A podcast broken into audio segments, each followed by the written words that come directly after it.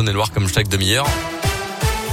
Bonjour à vous Colin. Bonjour Mickaël, bonjour à tous. À la une de l'actualité ce lundi, la fin du port du masque en intérieur, c'est pour aujourd'hui. Enfin, il était obligatoire depuis août 2020, notamment dans l'entreprise et ne le sera plus sauf demande de votre employeur.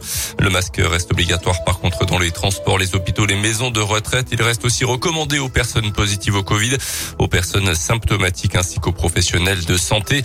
Le passe vaccinal lui est désormais suspendu jusqu'à nouvel ordre. L'accès au train longue distance, au resto, au café, aux discothèques ou encore au théâtre et cinéma ne sera plus soumis à aucune condition, sauf pour le pass sanitaire qui sera demandé à l'entrée des établissements de santé. Pourtant, les chiffres de l'épidémie de Covid ne sont pas au mieux en France. Un léger rebond a reconnu le ministre de la Santé il y a quelques jours. Plus de 60 000 nouveaux cas dans le pays en 24 heures. Mais le nombre de personnes hospitalisées diminue toujours. Dès aujourd'hui, la quatrième dose de vaccin est aussi accessible aux plus de 80 ans ayant reçu leur dose de rappel depuis plus de trois mois. Dans le reste de l'actualité, dans l'un chauffeur de poids lourd d'originaire d'Espagne, toujours en garde à vue hier à Bourg.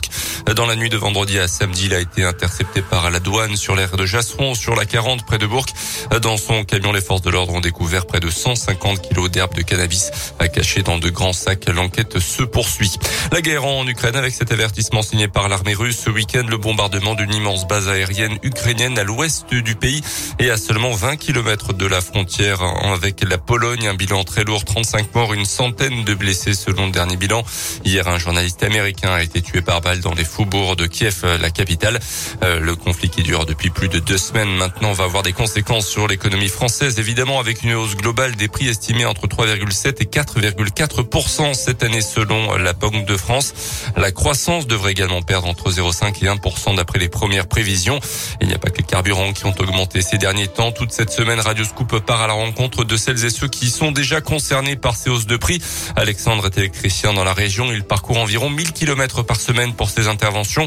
La hausse des coûts met en péril son entreprise, euh, celle du carburant donc, mais pas seulement, on l'écoute. Pour moi, je ne vois pas d'autre solution que de prendre un peu la hausse sur nous, et c'est nos marges à vrai dire, mais de toute façon on sera obligé de le répercuter sur le, client final. Il n'y a, a, a, pas de solution qui existe à ce jour. Hein. De toute façon, on songe quand même à ne plus sortir nos véhicules. Euh, on manipule du cuivre, de l'aluminium, et je vous fais pas de dessin sur l'augmentation du cuivre et de l'aluminium et de toutes les matières premières. Il y a des hausses de partout. On peut pas contrer toutes ces hausses. On n'y arrivera pas de toute façon. Donc aujourd'hui, si on rentre dans une ère où on n'a plus d'avantages. Euh, Est-ce que ça vaut encore le coup de se lever le matin, de se prendre la tête euh, Je suis pas bien sûr, quoi.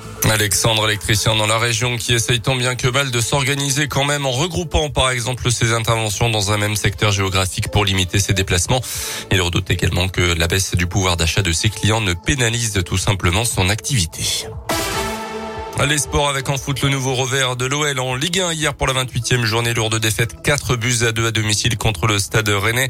Les Lyonnais restent dixième au classement et ont quasiment fait une croix sur le podium désormais à 9 points. Prochain match jeudi soir en Europa League euh, contre Porto à l'OL Stadium en huitième de finale. Retour, les Lyonnais s'étaient imposés au Portugal un but à 0 la semaine dernière. Et puis les Jeux paralympiques de Pékin se sont terminés hier avec une quatrième médaille ce dimanche pour Arthur Baucher en slalom au classement. La France termine donc quatrième avec 12 récompenses au total, dont 7 en or. Merci beaucoup, Colin Cotte. Le prochain scoop info dans une demi-heure.